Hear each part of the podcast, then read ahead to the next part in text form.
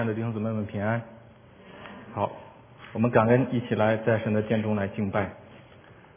中国有一句古话叫“民以食为天”呢，可见呃我们会把吃看为是人生非常重要的一件事，甚至是排在第一位。甚至见面的时候都会问啊，你吃了吗？对吧？好，那我们基督徒见面呢，问安都是说平安。好，这是因为啊我们和神的关系恢复，我们彼此的一个祝福。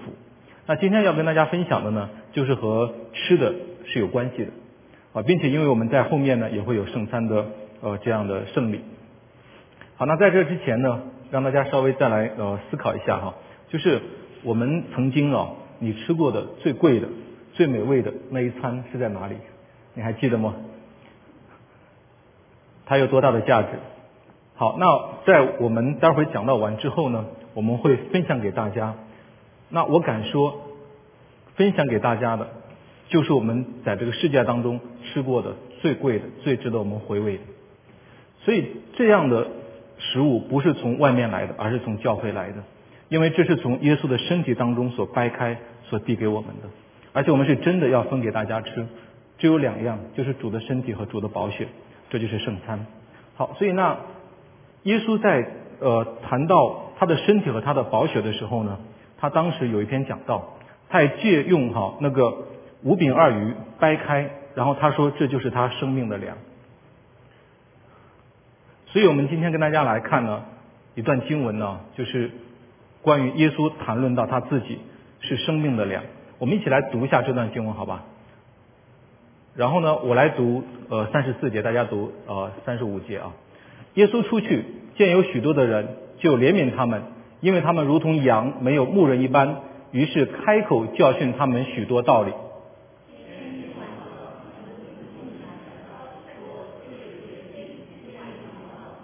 请叫众人散开，他们好往四面乡村里去，自己买什么吃。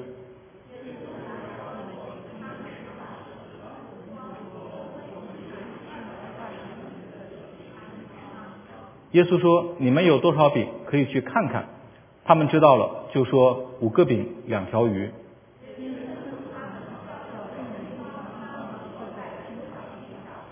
众人就一排一排的坐下，有一百一排的，有五十一排的。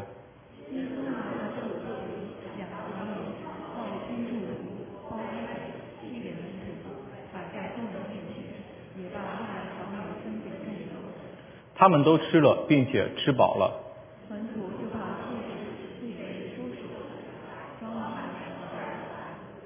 吃的吃饼的男人共有五千。好，那我们今天就和大家分享哈，就是呃生命的粮。好，我们知道耶稣是神，他却造成肉身呢，成为一个仆人的样式，来到百姓中间来服侍他们。那马可福音呢，特别会把耶稣哦。看为一个仆人的一个服饰，甚至耶稣连吃饭的功夫都没有。耶稣呢后来退到旷野啊，因为前面呢因为约翰被杀，然后呢失去约翰被杀，耶稣就退到旷野，百姓仍然在旷野来呃寻求耶稣，所以让我们会有一个画面感：旷野、羊群以及牧人。好，这对以色列来讲哈是非常熟悉的一幅场景。因为曾经的以色列也有在旷野四十年的经历，那耶稣看百姓呢，就如同羊没有牧人一般。好，这种的比喻呢，可以使我们脑海当中呢有非常强烈的一个画面：羊群应该是在草地，应该是在水边，但是呢，这羊群呢却在一个凄凉的旷野，因为耶稣特别说到他是在旷野。那我们可以看到，因为这群百姓啊，在当时代。可以这样讲，除了耶稣之外啊，几乎没有人愿意去真心服侍这一群流离失所的人。当时以色列的领袖，他们可以说不是牧养，甚至说他们是在娱乐百姓，他们都是在为着自己的利益。因为当时以色列百姓，他们要面对着罗马政权的一个压榨，也面临着一个宗教律法的捆绑，所以以色列的百姓当时他们渴望着能够有一样有一位真正的牧者来牧养他们。所以当时以色列的百姓虽然他们领袖很多，但他们仍然就如同羊没有牧人一般，因为领袖多，真牧人却非常的少。所以耶稣呢就看见他们这许多人如同没有牧人一般，他是看见他看见百姓这一群人的需要，他看见这群百姓的疾苦。那我再反过来看，希律王那些领袖们是不会有这个看见的，他只看重自己的王宫，只看重自己的王位。只看重百姓对他是否忠诚，对他是否赞美。耶稣所看到的不是那个罗马辉煌的盛世，也不是圣殿的辉煌，而是这群不起眼的百姓的需要。所以耶稣看见之后呢，他就怜悯他们。怜悯其实是和神的爱分不开的。我认为是出于神那无条件的神的爱的恩典。这也是故宫所没有办法那个发出来的。因为故宫他做事凡事他会看工价，他的动力和他个人所得利益是分不开的，而耶稣的服饰他是因为爱，他是因为怜悯。那怜悯呢，也可以说从我们的角度来看，更是我们所不配的。不是任何一个人可以凭着个人的能力能够赚取神的怜悯，能够赚取神的恩典。就连耶稣基督与我们同在啊，都因为是主的怜悯，也是我们的不配。我们看到耶稣他来到世界造成肉身，绝对不是因为被某一个人感动了，或者耶稣留在以色列是因为神感动了他，然后让他在他们中间，而是因为神的恩典，因为神爱世人，甚至将他的独生子怎么样赐给他们，这是神的恩典，是出于神的爱，是出于神的恩赐。好，蒙怜悯也让我们知道，我们那在神的面前都不应该有任何的功劳可言呢，这样。都是出于神的恩典，反而能够让我们更加的谦卑。好，那我们看到耶稣看到百姓的疾苦，怜悯，然后怎么样，就喂养他们。好，这里面我们想跟大家有一点呃多一点的思考。好，那耶稣喂养百姓的方式是什么呢？他是用神的话来教导百姓。你看到，于是开口教训他们许多道理。我们都知道，人的身体是需要食物的。但是我们的灵魂需要什么来喂养呢？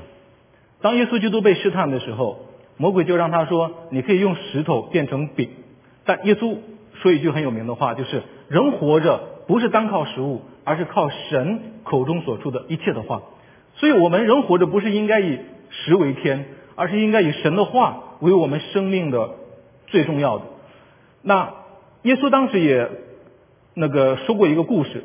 他说到有一个财主，他田产非常的丰富，而且今年又是一个大丰收，然后他就心里思想：哎呀，我的田产甚至都没地方收藏，怎么办呢？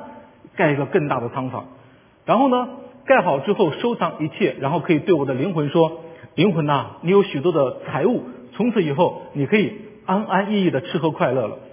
但却耶稣却说，这个时候如果神对他说：无知的人呐，今夜就要你的灵魂。你所预备的这一切还归从谁呢？所以这个故事真的非常非常的形象的，也刻画出我们今天的现在。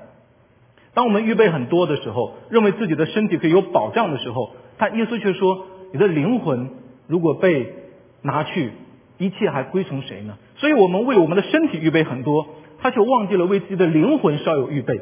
所以这就是一个无知的人。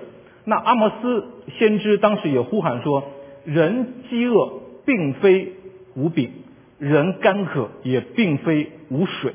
你说那为什么还饿呢？既然水也有，饼也有，还饿，是因为什么呢？是因为他们不听耶和华的话。所以耶稣那句话说：“人活着不是单靠食物。”所以我们应该能够体验到，我们在这个世界当中真正的需要是什么。我在读神学的时候，有一个呃那个同学，呃，他当时他跟我分享他为什么来。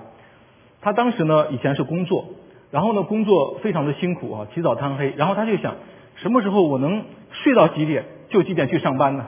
可能这是我们很多人的想法，对吧？后来他经过自己的努力，怎么样？当老板，当老板之后呢，他说，哎，我真的达到了，我可以想几点起就几点起，然后去公司。但后来他说，当老板之后，反而呢，睡觉还不多了，为什么呢？睡不着。因为很多的压力，因为很多的员工，因为他很多的一些订单，包括外面的一些营销，所以他就反而更忙了。那当他有那么多产业的时候，他后来却把这一切都放下，他有一个决定，他来读神学。为什么呢？因为他看到这一切的劳碌真的都在跟永恒没有关系，这一切的劳碌真的是劳苦重担。他竟然能够放下这一切来读神学，所以蛮佩服他的。他有这样的一个生命的体验，他能够抓住那个生命最宝贵的。所以这里也让我们看到，耶稣是用神的话来喂养百姓。人真正的需要是内在，而不是外在。我们有两个部分，身体是出于什么？神用什么造？尘土，对吧？神用尘土造我们的身体，然后呢，我们的身体就吃土产，对吧？土产然后来养活我们。但是我们还有一个部分是什么呢？是灵魂，而这个灵魂呢，是从神口中所吹的一口生命的气息。所以亚当就成了有灵的活人，而那个灵魂的喂养呢，也就是需要神的话，而不是地上的出产可以牧养得了我们的灵魂。所以当我们饥渴或者啊需要的时候，不是说啊换一个汽车就好，或者是换一个更名牌的那些的产品就可以，其实那是满足不了的。那一时的刺激啊，但反而过一段时间之后，就会渐渐渐渐发现哦，还需要有一个更刺激的来刺激自己。所以我们的灵魂的满足不是物质可以达到的，所以唯独用神的话。那这里我还想再进一步的说，神的话和人的话一不一样呢？非常的不同。那它的不同点，神的话是有生命力的。那为什么这样讲？好，耶稣在他那个五饼二鱼的这个神迹过后，他也特别谈到一句话，在约翰福音第六章他说到：“叫人活的乃是灵。”肉体是无益的，我对你们所说的话就是灵，就是生命。所以耶稣在旷野教导百姓，他后来告诉百姓说：“我对你们讲的道，说的话就是灵，就是生命。”我们可以看到圣经的教导，我们在读经的时候和社会的啊健康讲座啊什么，包括一切的那些的讲座，它的本质是完全不一样的。我们知道人的教导。它是有经验，它是有知识，它是有学问，但是它没有生命力。当然，人的学问是有它的价值，但它不能够拯救我们的灵魂，它不能够给我们任何可以得胜罪恶和死亡的能力。路加福音也说到，出于神的话，没有一句不带着能力。这句话，我想再跟大家延伸一点，我们可以想象一下，世界是从什么时候开始的？啊，是从是以什么为开始？创世纪圣经的第一章第一节第一句话怎么说？我们一起来背一下好不好？圣经第一章第一节，来预备起。还有人不会背吗？这一节经文应该是主学的孩子都要会的啊。起初神创造天地，然后呢，神是怎么创造？神怎么样？说，对不对？神说要有光，然后神说，所以整个的世界你可以想象一下。当时只有三位一体的存在，什么都没有，没有任何的物质界的东西。所以当上帝说要创造世界，计划好，当他要开始的那一刻，他不用手去动工，或者是找什么辅助的材料，他直接一张口一讲话。所以神的话一说要有光，整个光就出来；神说要有天地，神说要有植物，神说要有这一切，都用他的话全部都出来。你可以想象一下，整个宇宙的能量有多大？但这一切和神的话相比，都无法相比。因为这一切，包括太阳的能量，整个宇宙，其实人都无法检测到的那么那么多的能量，都是因为神一句话而开始。所以诗篇三十三篇第九节说：“因为他说有就有，命立就立。”然后希伯来书也告诉我们说：“我们是因着信就知道诸世界是借着神的话而来。诸世界不是因为进化，诸世界是因为神的话而来，而且是我们因着信就这样领受了。”所以大家能够理解到，这个神的话是一切的开始，包括我们的生命，包括我们的服饰。如果没有神的话，所以一切的那个服饰可能就会大打折扣。好，可能在神的面前的交上就会有问题。所以我们会看到，约翰就是使徒约翰，更是对于神的话呢，他有进一步的解释和说明。约翰福音的第一章开始的时候，就如同创世纪，他说到太初有道。道与神同在，道就是神。然后他说到这个道是什么呢？万物是借着他造的，这个他是什么呢？就是道，就是神的话。万物是借着他造的，凡被造的没有一样不是借着他造的。然后生命在他里头，然后这个道又做了什么呢？道成了肉身，住在我们的中间，充充满满有恩典有真理。然后道成的这个肉身就是谁？就是耶稣。所以我们会看到，从创世纪也好，或者是从约翰所谈论的道，包括我们今天的圣经，其实跟耶稣都是有关系。所以我们要清楚的明白，神的道不单只是一种知识，它更是有一种位格的临在，它是活生生的有生命的。所以它这样在我们的中间，而且呢，这个道显明出来的时候是可以看见的，道成的肉身住在我们的中间。所以我们会看到约翰他对于道的理解，他对于耶稣的认识。所以关于耶稣跟我们和道以及道之间的关系啊，这值得我们好好去思想。所以，亲爱的弟兄姊妹，如果我们来到教会，或者我们在平时读圣经哈，听到看圣经的话，如果只认为是一个知识的话，那就没有太大价值。而且我也知道很多的人呢，研究圣经都成为博士了，都成为圣经博士，但他们依然不信，他只是把它当成是一种学问来研究，因为他们看神的道只是一个普通的知识，而不是有位格的、有生命的、可以临在他生命中的这样的一位神。所以改变我们的，能够使我们从罪的捆绑当中得自由的，其实也不是我们的学问，而是神的道本身所具有的能力，是神的灵和神的道在我们的生命当中所产生的功效。这是生命的重生，这是生命的喂养。所以我们应该也都承认，也都有这样的经历，就是我们自己是改变不了我们自己的，而且很难。即使当时改变也是短暂的，有一些的本质的东西我们是无法翻转的。好。信主之后，我们任何的改变其实都是一个神迹。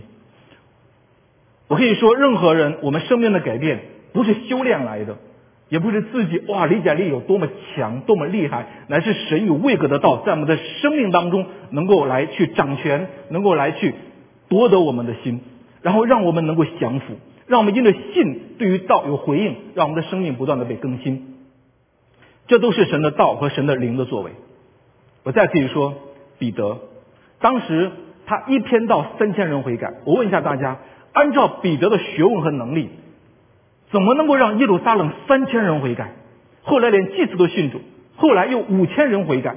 我们会看到彼得一个打鱼的渔夫，他即使再有学问，他凭着自己的能力，怎么能够让三千人悔改？而且在过后，彼得多年在耶路撒冷去牧养这些人，他没有什么更高的学历。他怎么在平时能够牧养得了耶路撒冷这上万人的会众？所以彼得能够牧养，他不是自己的能力；使徒们的牧养不是靠他的知识，靠他平时的学问，而是靠着神的灵和神的道，是靠着神的话在人的心中动工。所以彼得后来在书信当中他说，在彼得前书一章二十三节说：“你们蒙了重生，不是由能坏的种子，乃是由不能坏的种子，就是借着神。”活泼长存的道，他说到这个道的时候，他特别用说活泼长存。这弟兄姊妹，我们看神的话，我们每次来到神的面前来领受，我们不讲的不是说我现在的讲道，乃是当我们分享圣经的时候，因为人的话都会有缺点，因为人的话都会有不足。但是当我们去分享圣经的时候，去读圣经的时候，要把神的话看为是有生命的，是活泼长存的道。保罗非常有学问。但是当他认识基督之后，他极其谦卑。为什么？他那么高的学问，后来跟这个基督的十字架和神的话相比，和神的启示相比的话，他看为一钱不值。他说这是粪土。以前他以为至宝的，现在他都看为有损的，而且他只以基督为至宝。所以保罗在哥林多，呃，在那是哥林多，他当时那个分享的时候，在第二章他特别说。我曾定了主意，在你们中间不知道别的，只知道耶稣基督并他定十字架。因为我说的话，我所讲的道，不在乎那智慧委婉的言语，只在乎那圣灵和大能的明证。他说道，其实保罗有没有学问？保罗他凭着自己在世界的学问，他可以开无数个培训班，他完全可以教导很多人做他的门徒，但他竟然对他们说。我不知道别的，你如果让我讲的话，我只知道耶稣基督。所以，我让我们看到，可见在使徒们的认知当中，人的学问和神的道是有本质差别的，而且甚至是无法相比的，或者是根本就不可以掺杂。所以保罗每次谈到他的讲道，他说我这是来自于神的启示，不是来自我的学问。所以求主加我们信心，能够每次聚会听到在耶稣面前的时候，是我们与神的道和神的灵有那一个生命的相交，并且是用信心来回应。好，耶稣在旷野来喂养他的百姓。耶稣因为他是好牧人，他愿意喂养舍命，他爱这一群被以色列领袖所抛弃的群羊。所以他在他们中间用道、用他的生命来喂养，使百姓得保住。我们也知道这一段的前面就是希律他杀害施洗约翰，在西律的王宫也有一个宴席，其实应该有很多宴席。在西律的王宫当中有很多宴席，但是他的宴席当中却充满着恐怖和死亡。前几分钟公主还在唱歌跳舞，众人都在鼓掌。那个音乐美妙的声音，但是，一转眼，众人都在喝彩的时候，就几分钟之后，拾起约翰血淋淋的人头就被端在这个宴席上。谁能够想到，这竟然就是出自那个跳舞的公主之手？所以，这样的宴席带来着生命的死亡。那耶稣基督现在在旷野为这些群羊摆设宴席，虽然是在野外。却能够使羊的生命得安息，却能够使羊的生命得饱足，因为在这里有真正以色列的牧者，在这里有神的道，在这里有生命的粮。所以耶稣在旷野喂羊的这一幕啊，在以色列的历史当中是有过的。旷野牧羊百姓，以色列第一个反应他会想到哪里？想到摩西带领百姓出埃及，因为他们在走旷野有四十年的经历。神完全当时可以用一天的时间，用一个神迹把以色列一下子就挪到迦南地，但神为什么不那样做？要让百姓经历旷野路，因为神要在旷野去教导百姓什么是信仰之路，什么是天降的马拿。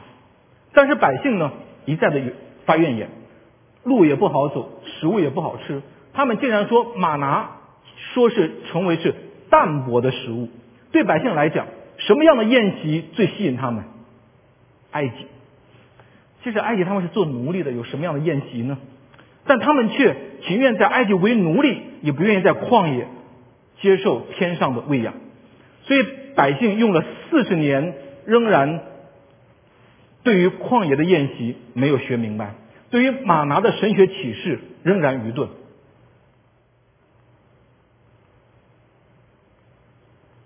所以这里有一段经文呢，我看到在诗篇哦七十八篇，他谈论到以色列的这一段历史的时候怎么说呢？他们心中试探神说，呃试探神随自己所欲的求食物，并且网论神说，神在旷野岂能摆设宴席吗？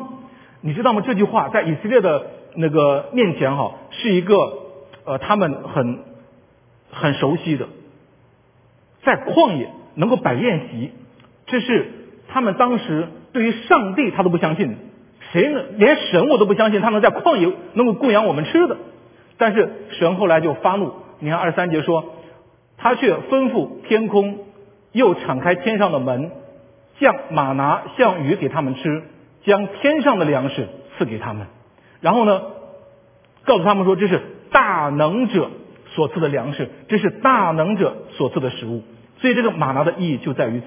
所以我们可以看到，当年连以色列人都不相信神能够在旷野喂养得了他们。后来神从天上降粮食给百姓，百姓才知道哇，只有神，只有大能者才能做到。所以在他的以色列的历史和概念当中，在耶稣那个时候，百姓应该明白，旷野能够喂养得了百姓的是谁啊？只有神才能啊！谁能够在旷野给人吃的？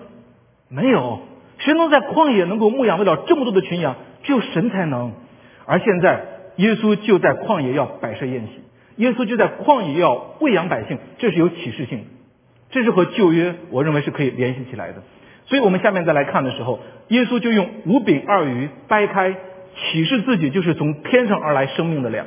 所以耶稣是要用百姓能够看得见的、尝得到的这个实体的这个物件来作为他讲道的教材，说旧约的马拿。今天就成就在你们的中间。什么是真正生命的粮？现在就写明在你们的中间。所以五饼二鱼，我认为它的意义比百姓得饱足更有它的呃耶稣所教导的属灵的含义。好，那我们来看，当时天色晚了，然后我们先看门徒哈，门徒的建议是什么？天晚了，大家各自回去吃饭，这是一个非常好的解决方案。但是耶稣说了一句话，这个让我们值得去深思啊，并且这句话到今天来讲都是给我们教会以及我们每一个服侍同工的挑战。耶稣回答说：“你们给他们吃吧。”哇，亲爱的弟兄姊妹，这个话是我们可以。面对于任何的人，耶稣给我们的挑战。当我们看到一个人的时候，耶稣会说：“你要给他吃，给他吃什么？”所以这就是要把生命的粮给他，而不是地上的食物。所以当时门徒们马上脑筋很快，算了一下，哇，耶稣啊，二十两银子都不够，二十两银子是多少？兑换今天就是两百天左右的工资。好，弟兄姊妹，你一下子能拿出两百天的工资 来去喂养这些人吗？而且，即使有这么多钱。我也在怀疑，当时有没有这个店铺？因为天已经快晚了，你能买得了这么多的食物啊？对不对？所以当时光男人就有多少？五千，那么大一群人。你要知道，我们当有两百个人聚会，你你去后勤服侍都是非常的忙碌的。这五千，而且如果算上妇女孩子，那真的是不知道有多少。好，但是呢，约翰福音却告诉我们说，哈，他特别解释。耶稣说这话，你们给他们吃，是故意在试验门徒。耶稣完全知道下面要做什么，是在试验他们，看他们的反应。所以耶稣的这个试验是要让门徒经历这个神迹。如果当时耶稣就依了他们啊，各自回家，那问大家，还有五饼二鱼的神迹吗？没有。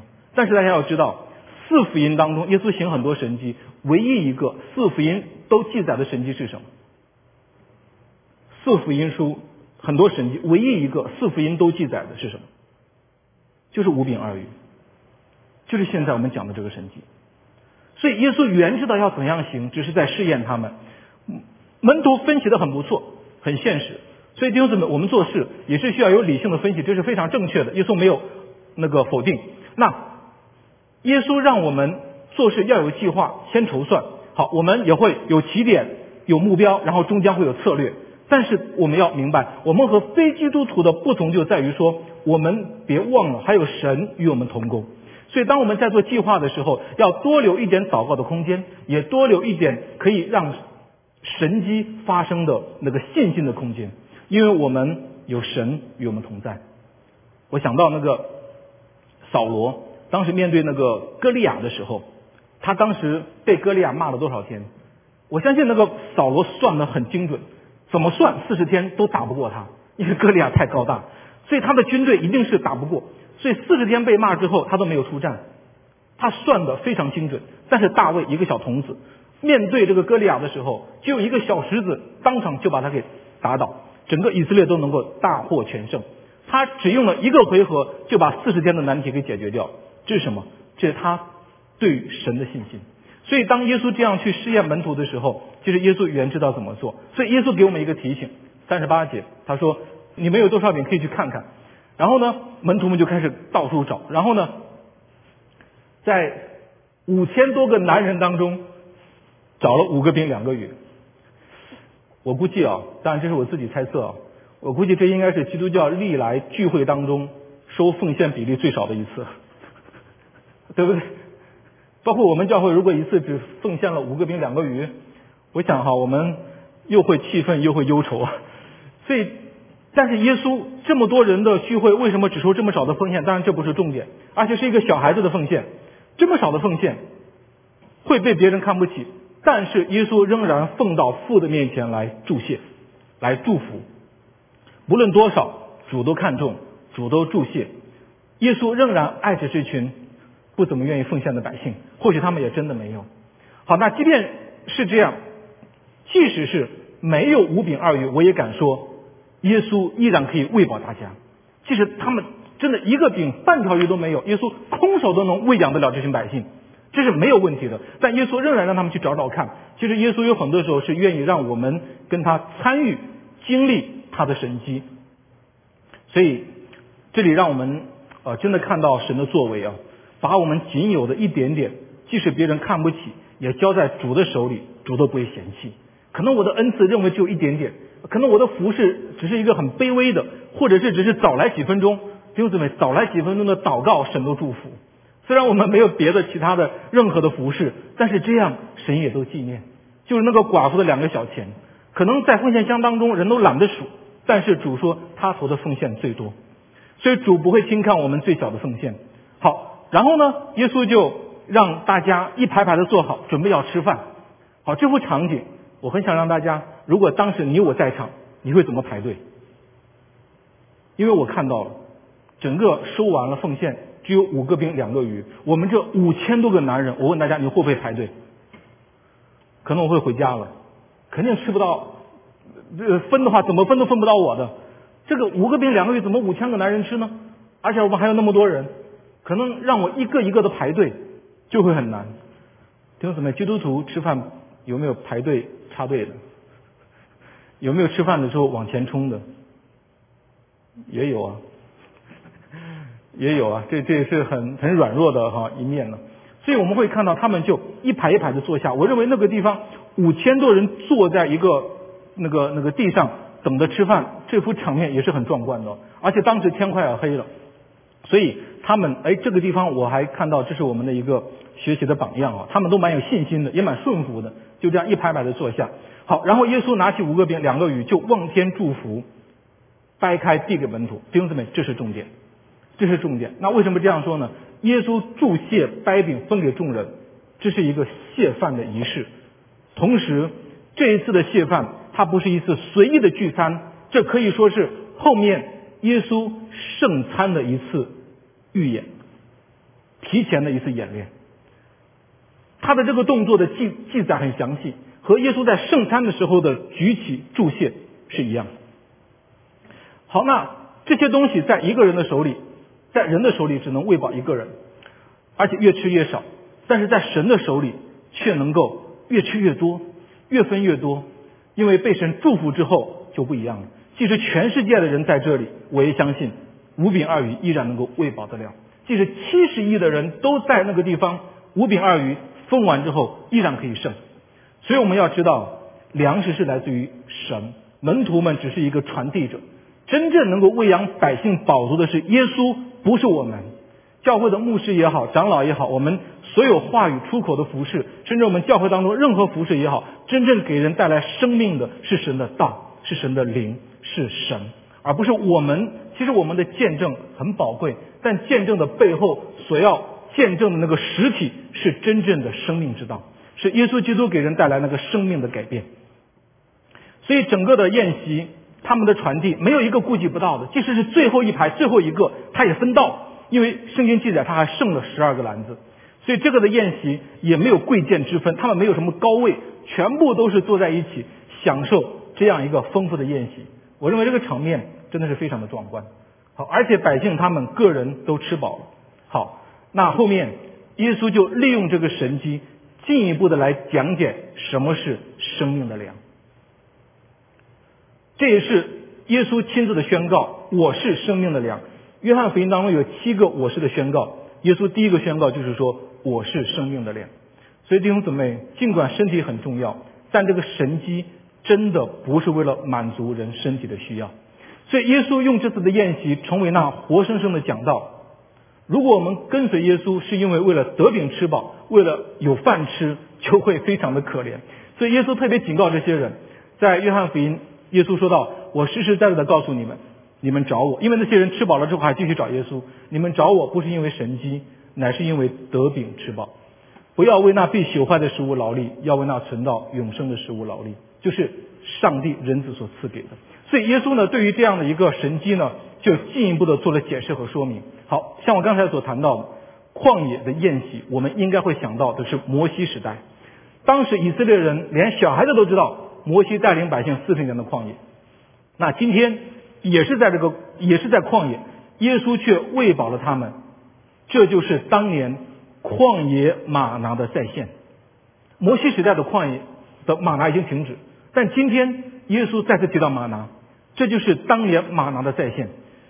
所以神曾经用四十年的马拿来教育百姓，意义就是要告诉当时摩西时代的百姓说：你们的食物不是出于地。而是来自于天，所以马拿为什么是从天上降下，而不是从地里出产？每天早上那个露水降在那个草那个草地，然后整个就可以收拾玛拿。所以神的意义就是你们的食物是来自于天，所以耶稣就直接宣告，他就是从天上来的玛拿，真正的生命的粮。所以在约翰福音当中，我们这几节经文，好，我们可以来对应一下啊。从三十五我们看到第五十啊，耶稣直接宣告，我就是生命的粮。然后呢，我实实在在告诉你们，我就是生命的粮。你们的祖宗在旷野吃过马拿，还是死了，所以马拿喂养。还会让人死，但耶稣说，因为那个马拿只是一个启示性的意义，那个马拿只是神教育百姓的一个讲课的物件，但真正喂养你们的是我，真正你给你们生命带来生命的是我，是我的道，是我的身体。所以耶稣直接宣告说，马拿对比他自己的时候说，我就是从天上降下来生命的粮，而且他直接说，人若吃这粮，就必永远活着。我所要赐的粮就是我的肉，为世人之生命所赐的。哇，特别是后面这个话，他说这是我的肉，这犹太人就更听不懂了。这人怎么能把他的肉给我们吃呢？弟兄姊妹，很可惜，神用马拿教育了百姓四十年，即便到如今，百姓仍然不明白马拿的意义。另外，耶稣用这个掰饼的神迹，不单是对旧约马拿的解释，他掰饼的神迹更进一步的启示了。逾越节的宴席，所以前面耶稣谈马拿，后面耶稣谈他的身体，给我们看到一个是对摩西时代，一个是对今天我们新约领受圣餐的每一个圣徒。所以下面的这段话五十三节啊，如果对于是因为得病吃饱的人而听的话，他们就更听不懂。为什么这样说呢？耶稣说：“你们若不吃人子的肉，不喝人子的血。”就没有生命在你们里面。然后他说：“我的肉真是可吃的，我的血真是可喝的。”所以，亲爱的弟兄姊妹，这话如果我们没有真正相信耶稣，连我们都听不懂。耶稣，你为什么可以说你的肉是可吃的呢？我们怎么能吃你的肉呢？所以，主耶稣的血和肉，我们怎么吃呢？好，我想让大家思维，你再往前跳一下，这就是我刚才所说的，什么叫道成了肉身。我说到神的话为什么会那么重要？为什么耶稣在旷野用讲道教训和喂养百姓？为什么耶稣说我的话就是生命，就是我们的粮？所以我我们刚才前面探讨过，主耶稣就是道成肉身，道就是神，神的道本来应该是无形的，但耶稣直接称自己就是道成的肉身，是让我们可以看见的，就住在我们的中间。耶稣一生所行的。就是把神的话彰显在我们的中间。神的话，今天虽然我们说就是六十六卷的圣经，虽然我们不能把圣经和耶稣直接等同，但耶稣就是神的话在肉身的显现。耶稣所行的没有一句违背神的话，耶稣本身也就是对于上帝的话最好的成全、最好的解释。所以，因此，当我们看圣经的时候，甚至我们讲圣经的时候，如果不讲耶稣，早晚会有问题。所以耶稣基督他就是整个圣经的核心。所以也就是说，神的道，当我们在领受的时候，我们应该再把它扩大一点，它是有一个位格的同那个那个同在，而不是一个知识性的。所以我们对于神的话，我们不要小看，而是要相信和领受。所以呢，当耶稣这样讲的时候呢？很多人依然听不懂，他就离开了。然后耶稣问了门徒一句话：“你们也要离开吗？”彼得说了一句很有名的话：“主啊，你有永生之道，我们还归从谁呢？你有永生之道。”所以彼得明白了，彼得被神启示啊。所以呢，我们看到保罗曾经在这个世界非常有学问，但他得到生命的粮的时候，也就是这个永生之道之后，他看以前的一切如粪土。那摩西在埃及有一切的学问，但他却看主的羞辱为宝贵。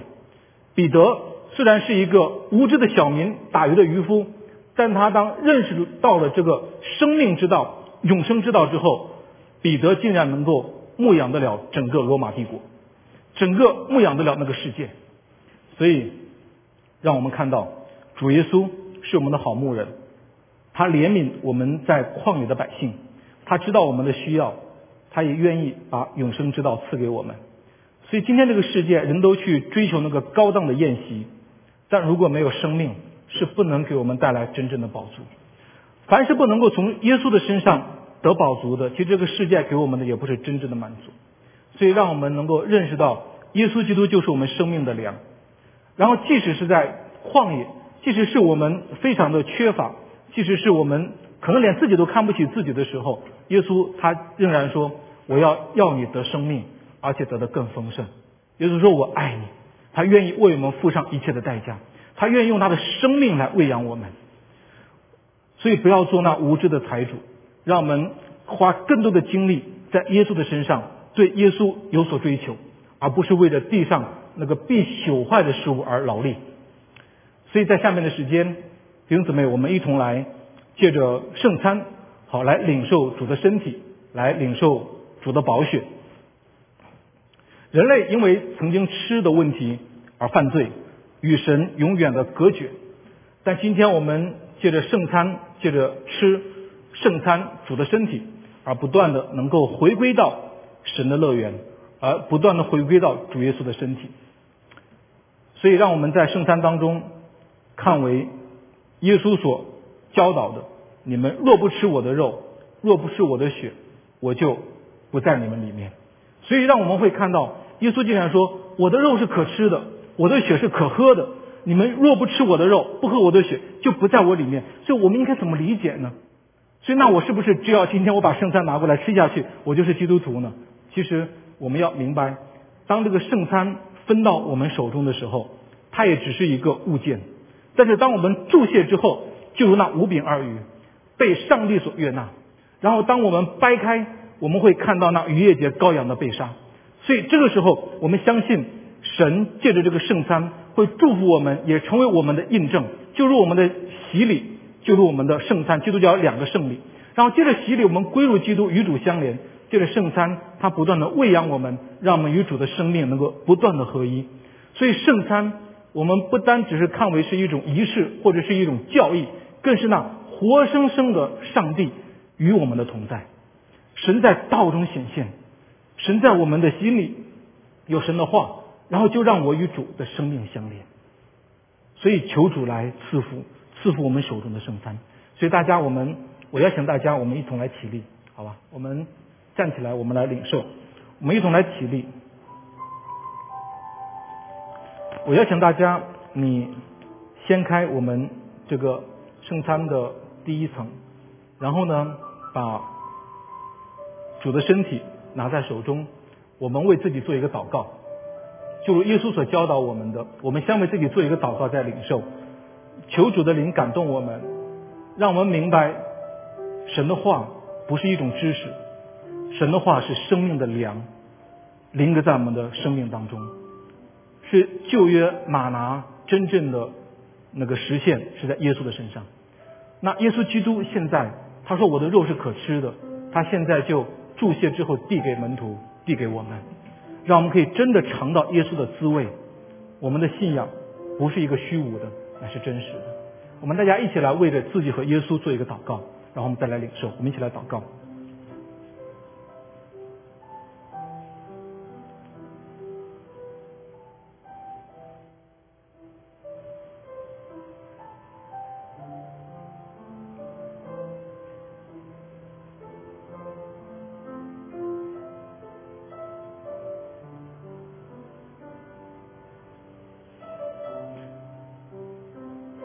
就是主耶稣被卖的那一夜，拿起饼来，注谢了，就掰开说：“这是我的身体，为你们舍的，你们应当如此行，为的是纪念我。”所亲爱的弟兄姊妹，我们一同来领受主的身体。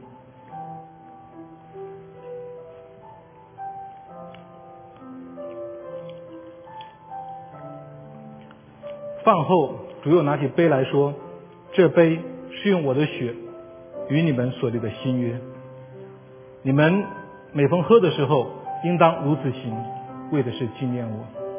让我们一同来领受主的宝血。